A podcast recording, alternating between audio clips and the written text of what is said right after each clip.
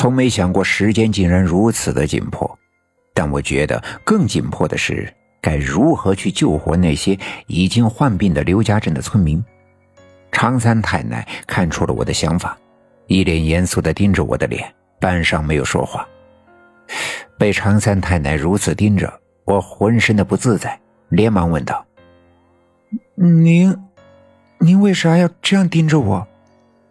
常三太奶并没有回答我，而是反问道：“反正十月初八大涅槃的来临，所有的生灵都会化为灰烬。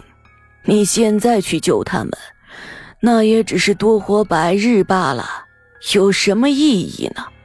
况且，如果你救了他们，大涅槃之灾你便难以躲过了。你觉得这样值得吗？”尽管常三太奶没有说明，但我心里清楚，他这话的意思是刘家镇的村民所患的怪病是能治的，但我的付出可能会巨大，大到危及生命。我前世为仙，与我的四兄弟燃烧自己，换来几千年的安宁，而凡人由生至死不足百年，虽然生来难逃一死，可他们多活一日，便多一日的快乐。多活一天，他的亲人便少一天的痛苦。既然我今生转世，再次肩负镇压四方煞、挽救众生的责任，而如今却要眼睁睁的看着他们死去而毫无作为，那么我此生转世到刘家镇又有什么意义呢？我知道我这样说话对常三太奶十分的不敬，但这确实是我实实在在的心中所想。常三太奶听了，点了点头。既然这样，我就告诉你治他们这些病的方法，利害关系你自己去衡量。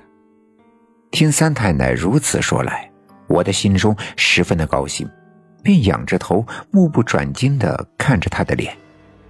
你还记得前几天我教给你的用银水桶装百家井水？加上你的纯阳之血，栽种血蛇藤的法子吗？我点了点头。常三太奶继续说道：“这个法子自可使用两次，所以你脖子上的饮水桶里还有半桶井水，用这水便可以救那些患病的村民的性命。不过，不过什么？这饮水桶。”只能使用两次，你已经用了一次，如果再用就作废了。大涅槃日真的来了，你将无法再用它自保了。常三太奶教给了我如何治愈这邪病的方法，我便匆忙的离开了常三太奶的仙洞。来到洞口的时候，从脖子上的项圈摘下了那匹小银马，向空中一抛，红光一闪。那匹枣红大马落在我的面前，我抓住马鞍，爬到马背上，枣红马腾空而起。当我骑乘着枣红马离开常三太奶的仙山的时候，心里不免一阵难过。难过的是，一直想跟常三太奶问我奶奶的情况，可却一直没敢开口。前几天我奶奶私自现身，教给我去小阴坡探地穴的防身之法。已经违背了仙家修炼的规矩。常三太奶说：“我奶奶损了百年的修炼，我的心里已经十分的难受，所以这一次一直忍着，不敢再探问。”很快，我便回到了刘家镇。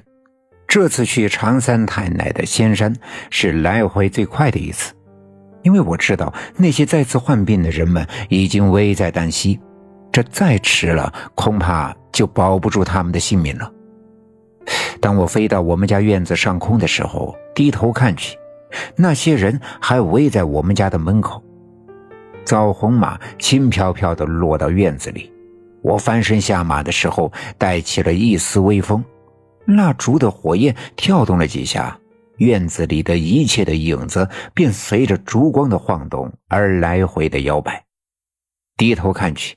插在五谷粮里的三炷香刚刚燃烧了一半，仍旧站在外屋里，等待着我回来的我爸爸妈妈和我爷爷，见我回来了，赶紧跑到我的面前。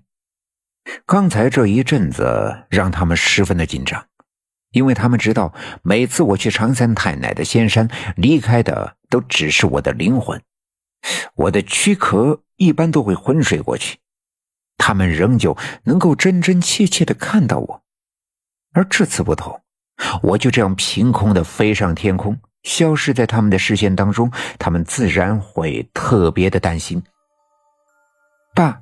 趁着这三炷香还没烧完，赶紧打发人，让所有患病的都赶紧来咱们家。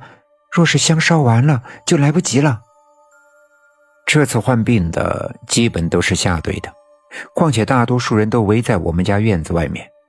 我爸爸赶紧跑到大门口，对大家伙说：“大家赶紧分头回去，把街坊四邻得病的都喊来我家，越快越好。老郑，你去村部用大喇叭广播几次。”剩下的小分队的都赶紧分头通知，这晚了呀就来不及了。那些患了病的，听说马上就能治了，都乐得不得了。一些腿脚还算利索的，赶紧四外的去通知自己熟悉的人。那些家里有病人的家属也赶紧跑回家，能背的背，背不了的套驴车拉。